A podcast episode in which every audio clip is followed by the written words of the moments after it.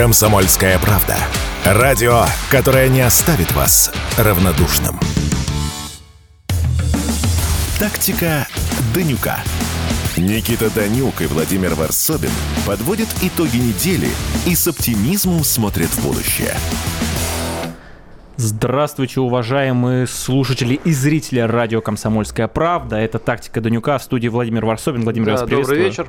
И Никита Данюк. У нас есть тактика, и мы ее придерживаемся. Как обычно, по традиции, мы подводим итоги уходящей недели, анализируем все самые главные события, которые происходили в мире, в нашей стране. Внешняя политика, внутренняя политика. Куда уж без экономики, я думаю, в этот месяц и, наверное, может быть, даже в следующий. Это тоже будет один из основных информационных поводов, да, и фов.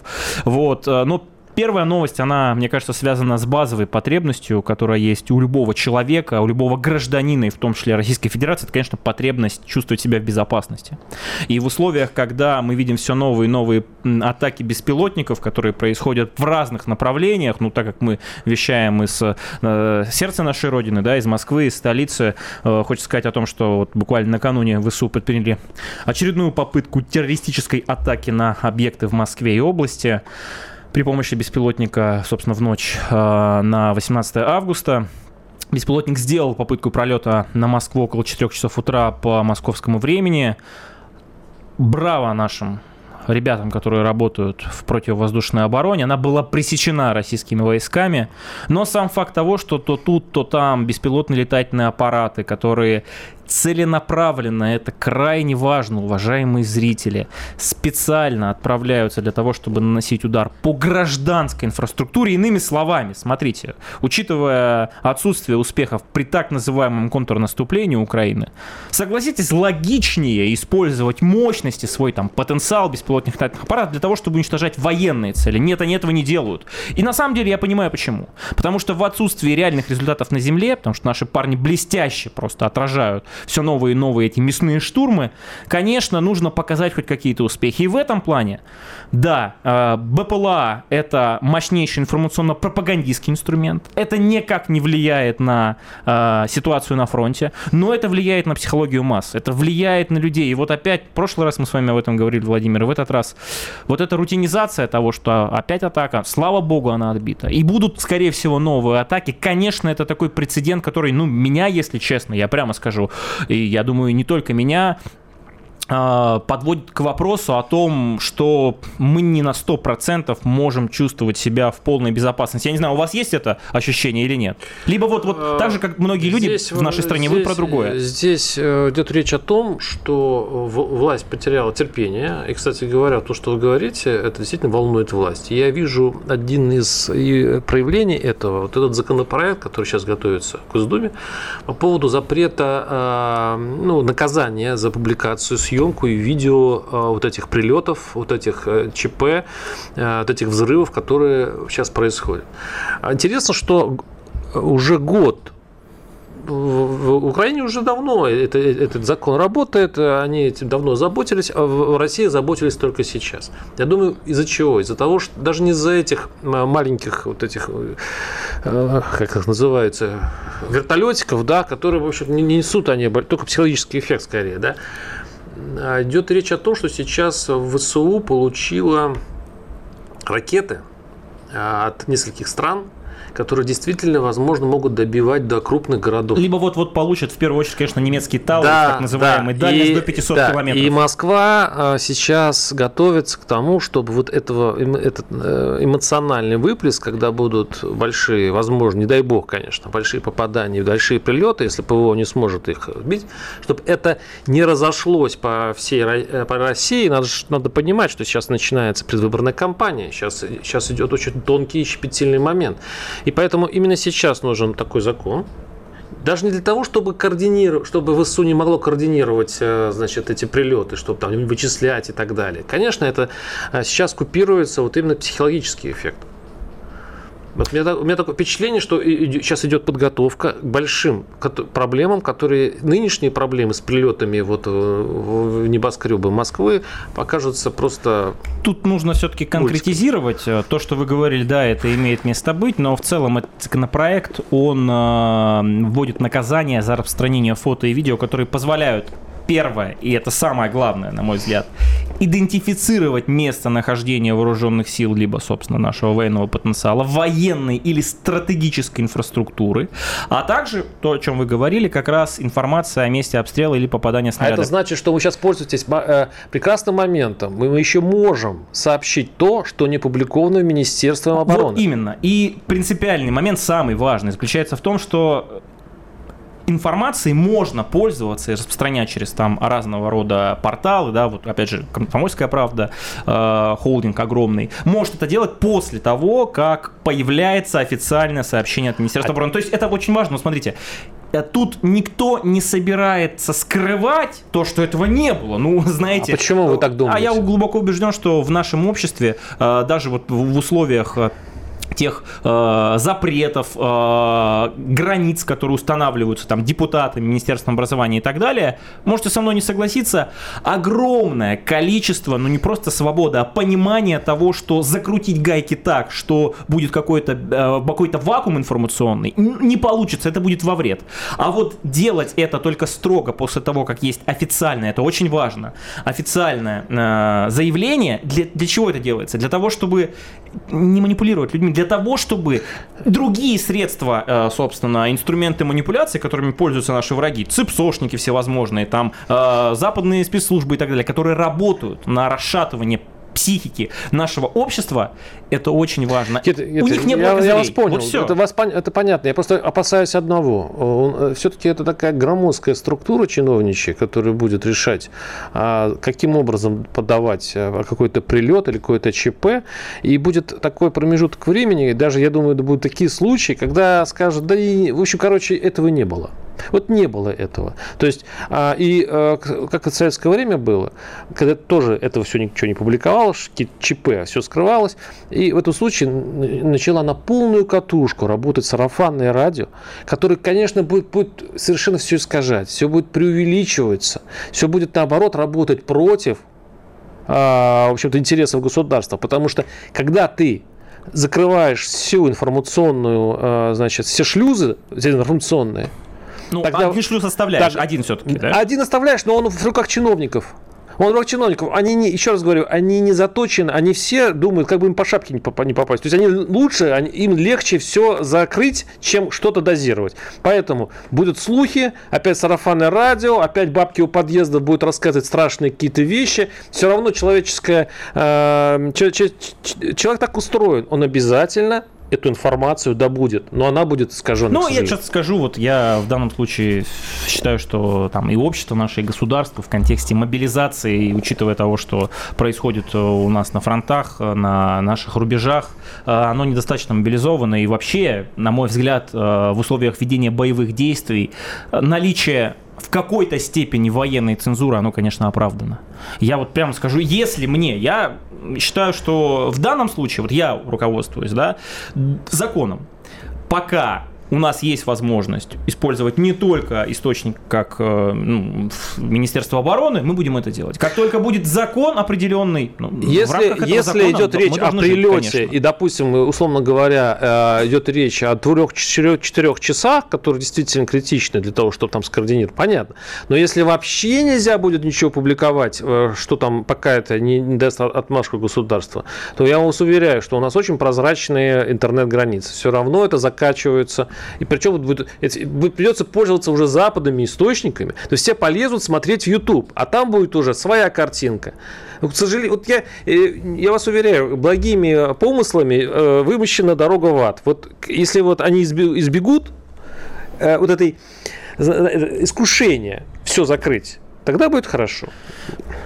Еще одна новость, она а, печальная. Мы в воскресенье, 20 августа, а, будем, ну, в общем-то, будет годовщина убийства а, Дарьи Дугиной, журналиста, Даша, дочь российского философа Александра Дугина. И я могу сказать, что у меня были... Даша была моей хорошей знакомой. Я не могу сказать, что она была моим близким другом, но у нас были невероятно теплые отношения, может, потому что мы вот условно одного поколения, и она невероятно интересная, очаровательная, умная, просто потрясающая девушка. До сих пор вспоминаю и вздрагиваю. Я просто помню тот момент, когда узнал об этом, всю ночь не спал, следил, и, конечно, это страшная история. А, что мы знаем о том, что за этим терактом и за политическим убийством стояли украинские спецслужбы. Мы знаем, что исполнителем была гражданка Украины Наталья Вовк. Мы знаем, опять же, можно по-разному это воспринимать, что а, убийство Даши, а, оно не отмщено.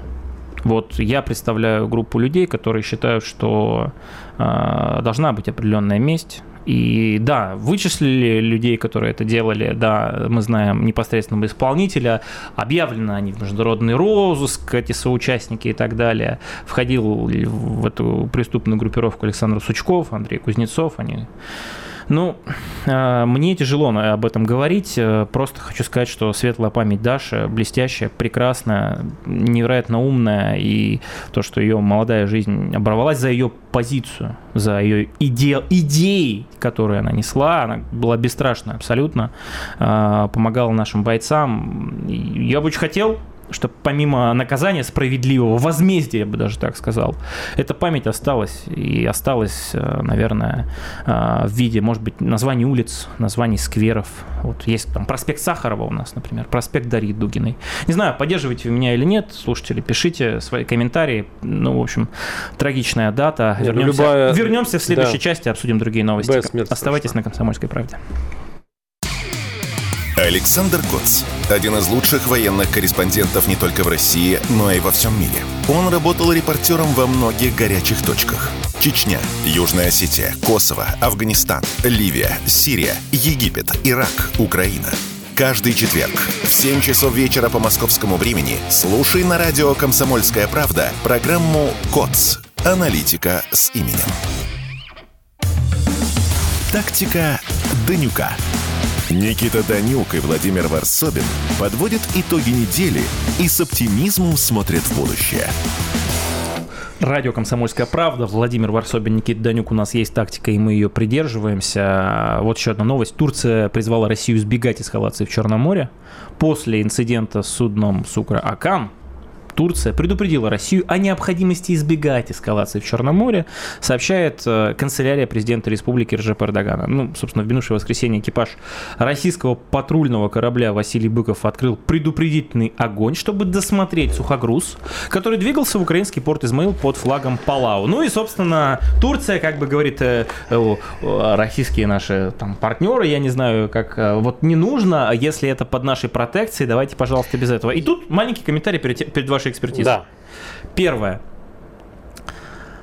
Россия показала, еще, кстати, не используя все инструменты, что без нашей политической воли никакого движения зерна не будет. Но второе, что очень важно, э, корабль-то двигался в украинский порт Измаил, значит, инфраструктура Измаила до сих пор не уничтожена. Очень хочется, чтобы она была уничтожена, и в том числе вот, там, энергетическая инфраструктура, которую мы тоже в свое время пытались нивелировать на Украине, тоже мы к этому вернемся. Вот теперь у меня все, теперь ваша Значит, экспертиза. Информация. Вчера прошел корабль еще один, э, без досмотра. Там маршрут э, связан с румынскими водами, и дошел он до, также до Турции. Здесь я хочу просто напомнить, как, э, что такой же демарш примерно был со стороны Китая. Но он был э, по-китайски закамуфлирован, там касалось это вообще другой истории, там касалось каких-то туристов и прочее, но э, э, нота была написана так жестоко и так жестко в отношении Москвы, что ну, многие начали ну, удивились, потому что дипломатия Китая, она всегда мягкая и всегда кругляет углы. А, и сейчас Турция говорит о том, что вообще-то России нужно быть осторожнее с перехватом судов. Э, дело вот в чем. Дело в том, что Китай э, получает зерна, по-моему, он является первым импортером, первым заинтересантом в этой сделке. Турция вот номер один. Ну, Турция как хаб. А вот конечный покупатель – это Китай. Вот я, кстати, статистику недавно эту я, я посмотрел. Китай получает именно от э, большая часть зерна вообще идет в Китай. Ну, по, по этой, по этой укра... по украинскому имеется в виду. Поэтому, когда Москва вышла из сделки, тут же появился вот этот демарш Китая. Совершенно вроде по другому поводу, но было сказано жестко. Второе. Сейчас Турция тоже нежно предупреждает Москву, что вообще-то говоря, так делать нельзя. А что сделала Москва? Москва просто остановила корабль, посмотрела и пустила дальше, он дошел. Москва еще ничего не сделала такого. То есть она хотя и говорит, что она рассматривает эти корабли как потенциально перевозящие оружие, она не обстреляла никого, она никого не завернула в порт. Пока, далее. пока. Да, но уже его предупреждают. То есть, что может быть? Может быть, что э, случай, э, могут случиться конвои. Турецкие, румынские, болгарские. Как и потопление кораблей, собственно, тоже может случиться. Знаете, вот а. исходя из этих, из этих сценариев, да, о том, что... Это а... зерно идет в Китай. И что? Значит, в этих конвоях заинтересованы будут это китайцы. Владимир, и что? Это очень тонко. Китай, перед тем, как мы вышли из зерновой сделки, точно так же опубликовал официально через Министерство иностранных дел заявление о том, чтобы они очень хотели, чтобы зерновая сделка была продолжена. Здорово. У нас Китай это наш стратегический партнер. Но если у нашего стратегического партнера есть свои интересы с точки зрения вывоза украинского зерна, и эти интересы прямо э, противопоставлены нашей безопасности, я уверен, что несмотря ни на какие ноты... Мне вот, ваша уверенность же, всегда удивляет. Нет, а, ну подождите. Я вот Э, на примере выхода из зерновой сделки вам конкретно показал, что были там месяцы, да, когда казалось, что это унижение по поводу продления этой зерновой сделки, оно будет бесконечно. Мы с вами обсуждали. Потому что Китаю это выгодно, Не потому что Турции это выгодно. Китай. А потом да. оказалось, это важно, что взяли и сказали нет. Теперь пытаются вот с помощью таких провокаций условно прощупать твердость позиции русских. А, мы в данном случае не стали там уничтожать это судно, провели достаточно такой лайтовый обыск, наверное, он там не стопроцентный, но тем не менее, неважно. Это мы, мы создали Что прецедент. Что вы хотите сказать, Никита? А, очень просто. Да. Зерновая сделка перестала работать. И здесь на, на моей стороне цифры. Знаете какие? То есть можно говорить о том, что какие-то вот точечные прецеденты есть, я согласен. Наверное, мы пока не достигли того уровня эскалации, когда каждый корабль мы вот просто берем и без объяснений, без досмотра отправляем на дно морское, да? Но зерно гниет в украинских портах. Об этом говорят сами украинские источники. Э, фермеры не хотят а, сеять новые свои площади, потому что не знают, куда деть вот этот урожай. Угу. И несмотря на вот историю про ноту Китая, несмотря на заявление канцелярии турецкого президента, ничего себе, зерновой коридор не работает. Единственное, что да, вот опять я не могу понять, почему вот, вот этой системности нету. Когда ударяли по Одессе, ударяли по Измаилу, ударяли по Рени и показывали всеми, ну, собственно, средствами, которые у нас есть, и, может быть, не всеми, не знаю, что, друзья, нет, не получится. Вообще, может быть, скоро никакой зерновой сделки не будет, потому что инфраструктуры на Украине нет, не будет. Я, я, я, вас, я вас понимаю. Я вас понимаю, что вы хотите сказать. Вы все время, вы когда говорим о Китае, кстати говоря, ну и когда он, это, это в общем-то, приятно приятно об этом говорить, о дружбе, сотрудничестве и так далее. И мы же всегда понимаем, что если бы не было Китая, если бы Китай нас не поддерживал, было бы очень плохо. И если бы турки не поддерживали, не предоставляли нам параллельный импорт, было бы очень плохо. То есть у, на, у них есть инструменты, которые для Москвы будут болезненны, если они их примут. Но они всегда в обе стороны. А теперь Владимир, смотрите, как... Вы, а так, те... подождите, это важно. Вы всегда говорите, как будто у нас нет козырей. Вы правы. Каким они образом мы нажмем на Китай? Вот объясните мне. Если вы думаете, что в условиях, когда Китай предоставляет нам, а, ну, я не знаю, а, помощь условно, да, хотя как бы там по неофициальным каналам, это все мы все прекрасно понимаем, а, мы не идем им навстречу. Вы не отвечаете на вопрос, как мы нажмем на Китай? В энергетике мы идем на Китай. Я Каким образом? Мы уже продали э, всю энергетику, мы продали электричество, мы продали газ Я... на, де, на, де, на годы вперед. Что мы можем сделать? С, огромными, с огромными скидками. А, а мы не можем аннулировать скидки. В условиях, почему? Спокойно мы можем взять и сказать это больше. Уже... Нет, подождите. Ну, я просто говорю о том, что это история, вот это двустороннее движение и туда, и туда. Дальше история противостояния с Соединенными Штатами, условно, Китайской Народной Республикой. Все это, там, словно горячая, э, горячий там, конфликт на Тайване использование там российского военного опыта, вот Шойгу встречался с китайскими генералами в том числе, для того, чтобы модернизировать и принести инновации с точки зрения ведения боевых действий, в том числе в китайскую народную армию. Ну, это все... Но без этого они не обойдутся, конечно. Это все вещи, которые,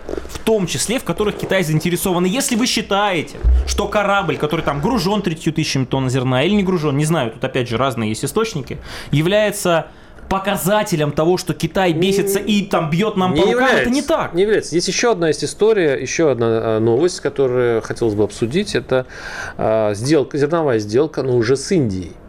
Индийцы предлагают Москве а, над, продать им миллионы, ну там я не помню точную цифру, миллионы тонн зерна за 2, то есть, я, я, осталась эта цифра, 2, за 2 миллиарда долларов. С большими дисконтом, с очень большим дисконтом. Именно, я замечу, долларов. Почему? Потому что мы очень долго торговали с индийцами за рупии. Это дружественная валюта, мы, мы проходим дедоляризацию, так называемую. Но, к сожалению, в банках Индии зависло, зависли миллиарды, я не помню, 6 или 8 миллиарды долларов, ну, если пересчитать с рупий. Потому что, к сожалению, мы не можем их конвертировать.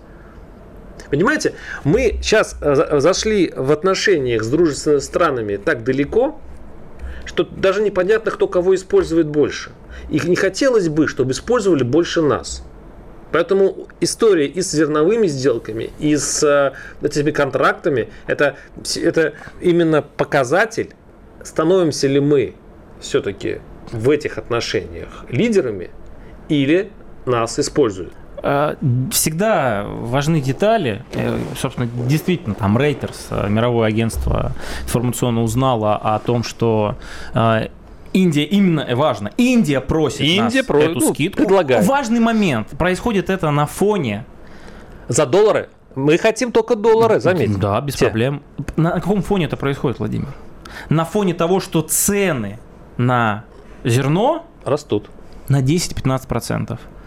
И вы знаете, скидку у нас хотят примерно на 15-20%. Иными словами, если мы заключаем стратегический вот этот там договор, там скидочный, не скидочный и так далее, учитывая нашу жесткую позицию по зерновой сделке, я очень надеюсь, что она сохранится, и мы будем ее придерживаться, учитывая то, что Индия на фоне, а, там, ну я не могу сказать глобального голода, но на, на фоне нехватки продовольствия, да, в целом в мире, на фоне того, что инфляция в самой Индии, вот я сейчас как раз открыл материал, достигла достаточно высоких значений, двухзначных, и при этом именно э, незащищенные слои населения как бы нуждаются вот в, в, простом условно хлебе и так далее. Это будет наша победа. В чем победа, ну, простите? Смотрите, мы год назад... Мы получим деньги на фоне роста не, не, продовольствия. Это правильно. У нас это будет еще лучше отношения с Индией. Мы получим валюту, ну, что самое важное. У нас, кстати, тоже зерно гниет, потому что нам нужно тоже вывозить. Тем более, нужно. в чем здесь минус наш? Нет, минус в том... Потому что нас скидку нет, просят. Минус, нет, минус в том, ну, кроме всего прочего, минус в том, что э, если мы год назад всем говорили, что мы э, обрушим доллар, что мы э, сделаем из него региональную, а не мировую валюту. Сейчас, сейчас мы, по сути, говорим, о, Доллары, правда, здорово, потому что ваши рупии нам не нужны, потому что ваши рупии не конвертируем. Мы наконец-то взглянули правде в глаза. Мы сейчас радуемся доллару. Вы заметите, да, что у нас, когда падает рубль, у нас отношение к доллару изменилось, незаметно меняется за прошедший год. Раньше мы вообще считали, что это ничем не обеспеченные бумажки, а сейчас мы, по сути, пляшем, чтобы я, я нам не их знаю, дали. кто там считал, что это не обеспеченные бумажки, но об этом более детально мы с Владимиром поговорим в следующей части. «Комсомольская правда. Тактика Данюка». Оставайтесь с нами. Если экономика, то на радио «Комсомольская правда». И, конечно, с Никитой Кричевским. Когда вам говорят о том, что смерть рубля не за горами, он вот-вот вот гыкнет там до отметки 150-200 рублей за доллар, далее везде, вы конечно, слушайте и аплодируйте, но воспринимайте это так, что делить надо на 16, ну, как минимум, а то и на 32,64. Каждую среду в 7 часов вечера по московскому времени слушайте на радио «Комсомольская правда» программу «Экономика» с Никитой Кричевским. Тактика Данюка. Никита Данюк и Владимир Варсобин подводят итоги недели и с оптимизмом смотрят в будущее. Радио «Комсомольская правда», тактика Данюка. Здесь правда и только правда, поэтому, Владимир, признавайтесь, э, продавали свои доллары по 103 или нет? Чтобы Они у вас вообще есть? Чтобы продать что-то ненужное, надо сначала купить что-то ненужное. По 110, по 120. Ну вот э, такая прелюдия к, конечно, невеселой новости. Дело в том, что все мы живем вот на этом информационном фоне а, резкого удешевление рубля по отношению к доллару и к евро. Главная экономическая новость уходящей недели – это, конечно, повышение ключевой ставки. Во вторник утром Центробанк внепланово поднял ставку до 12%, сразу на 3,5 процентных пункта и так далее. Я очень коротко, я не экономист, но вот какую-то базу постараюсь сейчас выдать. После этого хочу вот, как обычно, ваши острые, жесткие вопросы собственно, может быть, и на мои ответите. Значит, по поводу действия а, Центрального банка. Начнем с базы. Статья 75 Конституции России гласит, что защита и обеспечение устойчивости рубля – это Конституция, это основная функция Центрального банка. И можно сколько угодно говорить о том, что доллар стоит там 70, 80, 90, но самое главное, любой, опять же, не нужно быть большим экономистом, вам скажет, что э, экономика всегда растет, всегда появляются инвестиции, всегда можно долгосрочно что-то планировать тогда, когда курс устойчивый. Когда ты понимаешь, что будет с твоими инвестициями через год, два, три. Когда ты понимаешь, что есть институты, которые формально, может быть и неформально, независимы. У нас Центральный банк не подчиняется никому. Это тоже у нас записано в наших доктринальных документах. Но по каким-то причинам он самоустраняется в тот момент, когда курс резко обрушается. Это первый мой... Э, я, у меня три тезиса всего. Это первый мой тезис. Второй тезис очень, да, по поводу того, что делает э, в данном случае Центральный банк. Я вот ну, как-то осознанно в, в каких-то базовых вопросах экономики, наверное, разбираюсь с года 13-14, я вот помню, что у Центрального банка со всеми бедами, вот которые только есть, инфляция, э, курс неустойчивый и так далее, только один метод борьбы. Это повышение ключевой ставки. Не знаю, что делать с падением курса? Взвинчивая ставку рефинансирования. Инфляция не нравится тоже делать так, чтобы кредиты, условно, да, длинные деньги были фактически нереальными, да, и так далее. Ну и вот в данном случае это не моя идея, это вот другие там товарищи, которые в экономике разбираются, говорят о том, что, друзья, может мы сэкономим на аппарате Центрального банка, давайте нейросеть будет этим заниматься. Э, создадим алгоритм специальный, э, который автоматически, без огромных зарплат вот этих э, банкиров там или тех, кто эти интересы банкиров отстаивает, автоматически будет повышаться ключевая ставка, понижаться в зависимости от конкретной конъюнктуры. Для чего нужна Эльвира Нобиулина? Все эти специалисты доморощенные, непонятно. И третий мой базис тезис базисный.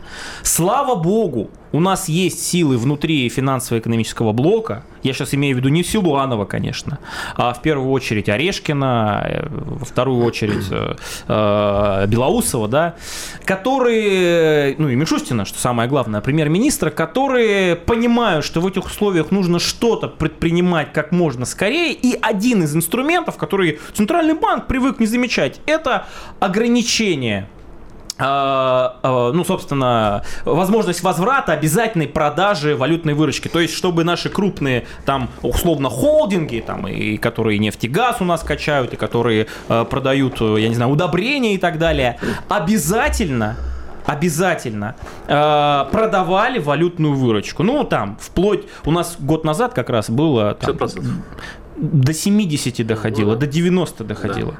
Собрались все вместе, с участием, кстати, Эльвиры Сахибзадовны, в том числе, да.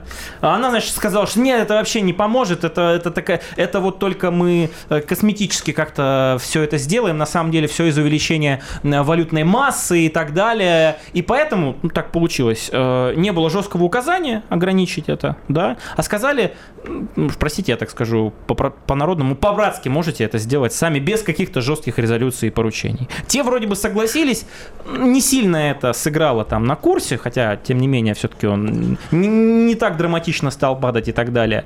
Поэтому э, вот это мои тезисы, которые, как мне кажется, справедливы и, из-за политики Центрального банка и финансово-экономического блока, куда входит, например, Министерство финансов Силанова, А, многие считают, что ну, люди какие-то диверсанты работают против развития российской экономики, устойчивости. Устойчивости это важно, курса рубля. Никакой курс, там 1,50, 1,90, чтобы он был устойчивый против длинных кредитов, которые не могут получить промышленники, не могут, это даже на обычных людях скажется, и при этом инфляция у нас нифига не 4%. А на Биулиной все сходит с рук. У меня вопрос, Почему, Владимир, вы до сих пор поддерживаете э, политику Центрального банка? Вот это парадоксальное окончание вашей спичи, потому что почему я думаю, что я поддерживаю? Я просто не согласен э, с, вашим, с вашими тезисами практически ни с одним. А почему? Потому что вы... Особенно с пунктом Конституции, как я понял. Ну, это все политика. Это а, все ну, прям конечно, политика, политика. Конечно, согласен. Дело, нет, дело не, не в том, э, что правильно дел, сейчас э, Центробанк или неправильно. Здесь я соглашусь со многими экономистами, которые обрушились мощной критикой на тех, кто принимает такие решения, но с чем я не согласен? С тем, что вы назначили главным виновником Центробанк. Смотрите, как, как развивались, как развивались события. Еще в прошлом году указом президента было отменено э, прода, обязательная продажа э, импортеров на рынке. Э, сейчас когда столкнулись, и большая критика идет вообще, почему довели до жизни такой, когда а, рубль стал, то есть э, доллар стал 100 рублей, это действительно большая, э, большая вина Центробанка. Но когда началось спасение рубля, был вариант не поднимать ставку, не замораживать кредиты, не убивать экономику, ну если прям грубо сказать, да? Можно было э, вернуть деньги э, импортеров нефти, газа на родину. Они находятся сейчас на иностранных счетах. Они за границей находятся. Это известная вещь. Потому что в связи с ограничениями, возможно, логика такая, что они за границей, там можно, там, не знаю, там серый импорт. Ну, в общем, короче, если э, доллары находятся за границей, наверное, как-то применять, применить их для российской экономики, ну, лучше. Но что делает Центробанк и правительство? Они собираются все вместе. Буквально, по-моему, это было во вторник или в понедельник. И, реш... и отказываются от э, возможности вернуть обязательную продажу. Это было не решение Центробанка, это было решение правительства. Я думаю, что любые решения правительства и Центробанка согласуются с президентом страны. Да. Следовательно, тогда в этом случае подождите. Если это решение правительства, и э, тогда, тогда, вероятно, есть какая-то в этом логика, которую мы пока не знаем. Я думаю, она э, состоит в том, чтобы деньги, которые сейчас находятся за рубежом, по какой-то причине остались там. Значит, первое. Это вот опять же детали, это важнейшая история. Действительно было совещание. Принимали в этом участие Министерство финансов, которое, ну, по сообщениям источников, мы можем только на них опираться, мы же там не сидели, что называется, да, участниками не были. Готово было ввести вот те самые э, там сколько получается, 80% э, э, продажи, обязательно продажи валюты. Да, да, чтобы вот экспортеры основные, они, они говорили, да, да, Ми, то есть, ну, я, опять же, не, не поклонник Что совсем. да, когда нет. Подождите, что да, когда нет. повторяю, ну, да, дослушайте. Да, прошу, прошу. Я не поклонник там Министерства финансов, но так как оно входит в целом вот в правительство там Мишустина, да, там есть у нас вице-премьер, ответственно, есть э, помощник или советник президента Орешкин, я уж не помню и так далее. Они все говорят, да. И тут Эльвира Набиулина. Вот это... Ва...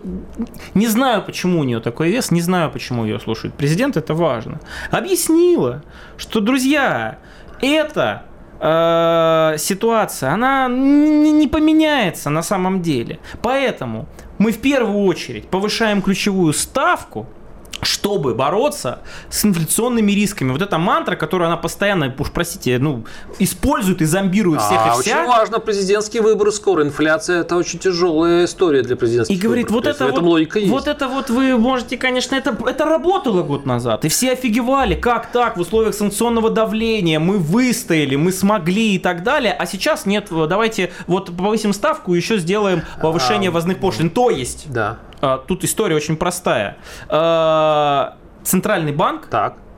не исполняет так. А, опять возложенных на Кто принимает решение окончательное? Правительство, президент.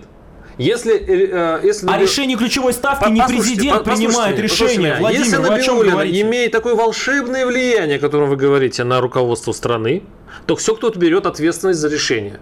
Руководства страны. Можете сказать, у, вот, вот прям, э, давайте, это важно, чтобы все зрители и слушатели наши прекрасной комсомольской правды узнали. Решение о повышении ключевой ставки принимает Это, президент? конечно... Президент? Нет, это Центробанк. Центральный банк? Да. Когда нет... дру- Какие вопросы могут быть? Вот, вот послушайте. При- Получается, это принимает. Набиуллина. Ну, ну, я, формальная логика. Ну, то есть, если нельзя а, продавать валюту, которая за рубежом, которая сейчас находится у импортеров, тогда приходится повышать ставку. Нет других вариантов. Ну, или они есть, и они, мы их не знаем. То есть, е- то есть это два мощных рычага, один из которых должен был приведен в действие. Иначе а, рубль улетел бы к 110-120 рубля на доллар. Но они применили именно тот рычаг, который им разрешили. Сначала была ставка, а потом было совещание. Это крайне важный, мы, знаете, вечером стулья, там, утром деньги. Сначала они повысили, а потом сказали, А, не-не-не, а не что надо. мешало внести э, Повысили обязательную продажу валюты банк и снизить по- ставку? Так, вот буквально объясняю, на следующий Центральный день. банк завел всю ситуацию именно сюда. А, Более детально обсудим это и другие новости в следующей части. Не переключайтесь, оставайтесь на «Комсомольской правде».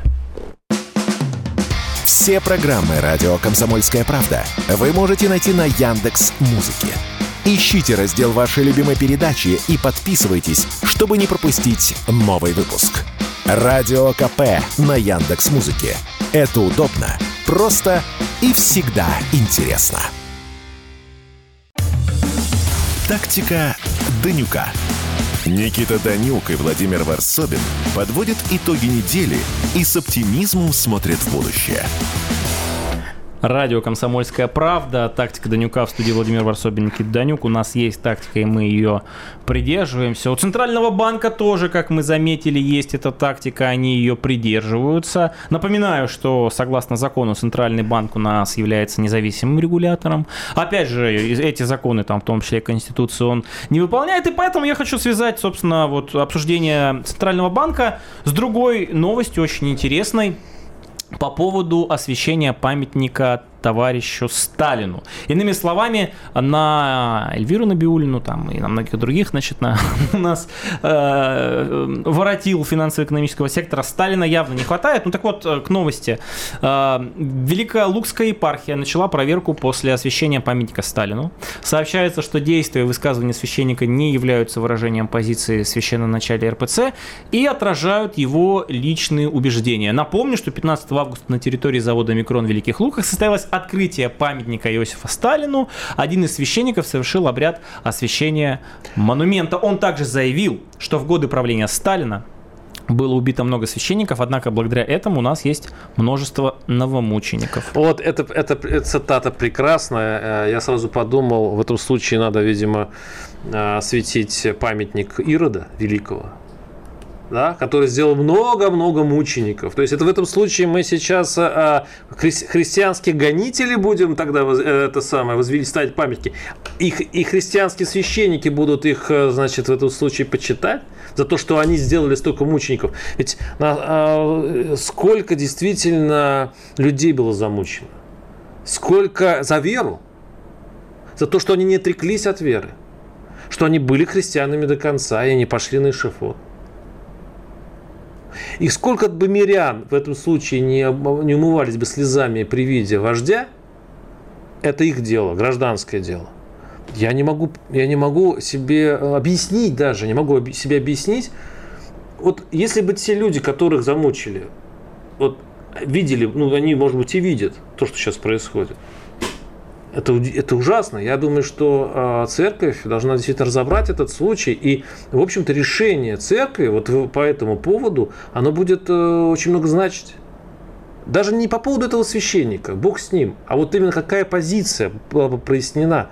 Ведь во многих храмах, я был на одном та- таком э, молебне, э, священник, э, он говорил проповеди вот именно об этих замученных.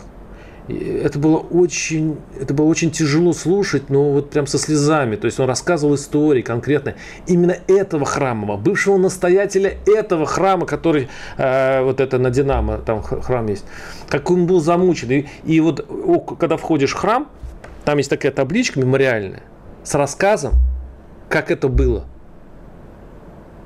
Как его мучили, как его преследовали, как, как, как, как его расстреляли. Из, из, из материалов дела вот этот несчастный священник. Ну и вот теперь мы прожили, получается, сто лет, и вот они уроки, мы учим уроки. Мне, мне кажется, мы уроки не учим. А, я крайне далек от э, религиозной тематики, и здесь, как человек, который имеет историческое образование, хочется поговорить о в целом роли личности в истории и о влиянии, собственно, товарища Сталина на нынешнюю действительность. И действительно, настолько это ну, такой, знаете, прецедент э, показательный, что даже священник, который говорит во время освящения этого памятника про действительно э, мучеников, да, он все равно берет и освещает этот памятник. И в данном случае, вот смотрите, опять же, это крайне важный момент, э, были ли э, служители культа, да, были ли священники, люди, которые придерживались э, христианских обрядов православных и так далее, были ли они жертвами той политики, которая проводилась в Советском Союзе? Конечно, да. Конечно, да, и а, с этим спорить очень глупо. Единственное, что э, в условиях того, как появлялось советское государство, какие были принципы, какие основы, какие постулаты этого было и государство, э, э, думать, что могло быть по-другому, это быть очень Я наивным думаю... человеком, это очень важно. Да. И э, опять пытаться судить о том времени и о тех процессах сквозь призму нашего 2023 года. Я считаю, что и э, товарища Сталина, и Николая II, который, ну, у нас же и причислен к лику святых и так далее, нужно судить в контексте, если ну, там давать оценку, да, придерживаться какого-то мнения с точки зрения э, принципа историзма. Да, я... Всей совокупности тех вещей, которые были, которые привели к той ситуации и так далее. Поэтому в моем, ну вот, э, в моей голове э, действительно, ну, тоже не помещается вот эта история про э, открытие памятника, его освещение. Но честно, в моей голове э, точно так же не э, стыкуется история с освещением ракет наших, например, которые летят в космос. Я, да, опять же, это... я, ну, объясню, ну, не, слушайте, не, не, я понимаю. Вот эти противоречия, я понимаю, что вы говорите, они конечно. в нашем обществе вот везде. И у нас есть два выхода, вот это очень важно. Либо триггериться одной и другой стороне по поводу Сталина, по поводу освещения этих ракет, по поводу освещения этих памятников, либо принимать то, что у нас общество сложное, многообразное, многосоставное и многоукладное, многие взгляды там, одной группы противоречат взглядам другой группы, и точно не приводить а, ну вот, вот такие прецеденты к тому, чтобы разжигать новую гражданскую а, войну. Никто не разжигает. Понимаете? Здесь разжигает, Никита, разжигает. Ну, Никита, я хочу просто сказать, что вот э, я, я понимаю, о чем вы говорите. Вот, допустим, памятники Мао Цзэдуна в Китае, они тоже везде, хотя к нему отношения разные. Никто не, все вспоминают эту культурную революцию, и много жертв было и так далее. Но они стоят, они на а, эти памятники, и на банкнотах он и так далее. Но там э, себе представить, что там же он же был богоборцем, да, то есть, по сути, он не был религиозным человеком, поэтому, естественно, там никто не освещает его памятник. Конечно же, эти люди ставили памятник даже не самому Сталину, а порядку. Они хотят порядок. И чем меньше порядка в стране, тем больше тоска по Сталину, это все понятно. Но не потерять бы вот в этом, как вы сказали, многообразии и многослойности. Сложности, да. Сложности. Да, противоречия огромных, не, которые не, есть. Да, нас, да. Не, не потерять... Э, не сделать вообще неразборчиво, не потерять этот идеал, которым все у человека должен быть. Что такое добро, что такое зло, вот обычная вещь. Ну, нельзя смешивать добро и зло до такой степени, что прям уже нельзя отличить добра от зла. А, ведь при тиранах всегда и порядок. Возьмите все исторические личности, большинство из них, при них был порядок. Они вешали, они убивали, они были тираны, но при них был порядок. Это одно из побочных эффектов тирании. И поэтому, когда ставят... Забыли еще одно слово, но я сейчас не да. говорю про тиранов некоторых. Я в первую очередь говорю о периоде Иосифа Сталина. И самое главное слово, которое возникает у многих людей, не знаю, у наших слушателей, пишите там ваши сообщения, очень интересно. Это порядок и справедливость. Мое глубокое убеждение... Не был Сталин справедливым Мое никогда. глубокое убеждение, что если бы в истории, в народной, убивать. в народной, вот, вот то, что вы сейчас делаете, это как раз призывы к, а, к тем язвам, которые есть на теле нашей, нашего государства, нашего общества, которые оставила наша история. Вы хотите их вот так вот раскрести. А вот вам еще один пример. А был порядок и справедливость с крестьян которые были в рабстве фактически до 61 года, и, и на, на что закрывали глаза, в том числе представители там определенных конфессий. Знаете? Ничего не понимаю, вы сейчас о чем говорите? Да, почитайте, пожалуйста, как... Э, Какие там... конфессии? Почему закрывали глаза? О чем вы говорите? Ну, подождите, вы сейчас говорите о том, что Сталин это не про справедливость. При Сталине справедливость не, не Вы сейчас не было, будете правильно? сравнивать справедливость христианства Нет, со Сталином? Я, я, я, я говорю, про, например, про царское время, где, где не было гонений на служителей, собственно, Русской Православной Церкви. А была ли справедливость тогда? А какое было отношение у отдельных, например, групп, например, к тем же священникам? А закрывали ли они глаза на то, как э, там с крестьянами обращались, к, с низшими слоями? сказать, что я, я не об этом. Одни священники Нет, страдают за грехи других священников? Я не хочу это сказать. Я хочу сказать, что и это было. И история с репрессиями против священников и против православ... русской православной церкви, которая, конечно, является Нет. трагедией, это тоже было. Только не надо путать добро нет, со злом. Нет, вот в том-то и дело. Их. Но каждый раз, когда вы говорите о том, что а, вот, значит, зло, там, Сталин, зло и так далее. Давайте во всем многообразии тогда нашу историю точно так же, когда вы говорите, упоминаете про Сталина, вспоминать, что, какие обстоятельства... Мы, мы говорим подождите, о, я об закончу. Какие обстоятельства привели к тому, что в нашей стране в итоге установилась советская власть? Какие были противоречия? Кто эти противоречия создавал, потворствовал им? Вот если вы хотите, мы можем уйти вот в эту сторону. Я как раз призываю к другому к, к принятию, уж простите, я не знаю, там по-христиански это или не, не по-христиански, к принятию, пониманию того, что у нас есть темные, трагичные страницы истории и в период Советского Союза, так... и во времена товарища Сталина, и уж простите... Никита, я не понимаю вашу позицию, надо, было, надо стране, освещать памятник или нет? В стране, которую мы Сталину. потеряли. Это не мое дело. Я человек светский. Пусть разбирается в РПЦ. Ну, вот интересно, какое не Другое решение. дело, что памятники, если общество требует, нужно открывать. Если общество требует открывать памятники э, э, святому Николаю II, я тоже не против. Я считаю, что и та сторона общества, часть, и та имеет полное право это делать. И самое последнее, это пытаться эти части стравливать. А вот такие новости и вот обсуждение в формате вот это точно зло, потому что оно вот это вот так вот делало, это приводит к еще большему, ну... Э, По поступкам судей. К еще большей ненависти, вместо того, чтобы, наоборот, консолидировать это общество, принять, простить, в конце концов, если уж это, ну, не по-христиански звучит, я не знаю. Но Поэтому, это, друзья, это Гитлера давайте простим, думать, анализировать анализировать, по крайней мере, нашу историю, да, в многообразии прощать. Владимир, я вас ценю и прощаю. Э, в студии Владимир Варсобин, Никита Данюк. Услышимся на следующей неделе. Оставайтесь на «Комсомольской правде». До свидания. Тактика Данюка. Никита Данюк и Владимир Варсобин подводят итоги недели и с оптимизмом смотрят в будущее.